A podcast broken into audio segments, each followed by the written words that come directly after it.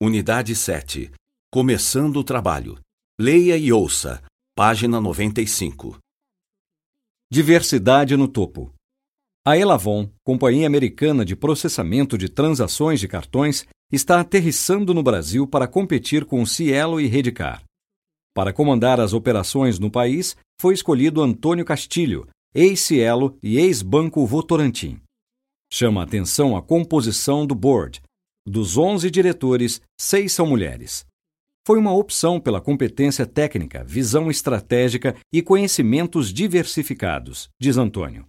Não levamos a questão do gênero em consideração. No entanto, o executivo reconhece a importância da diversidade de pensamento. Nosso principal desafio é aprender uns com os outros e a diversidade vai ajudar, diz Antônio. A Elavon deve contratar 300 profissionais em dois anos.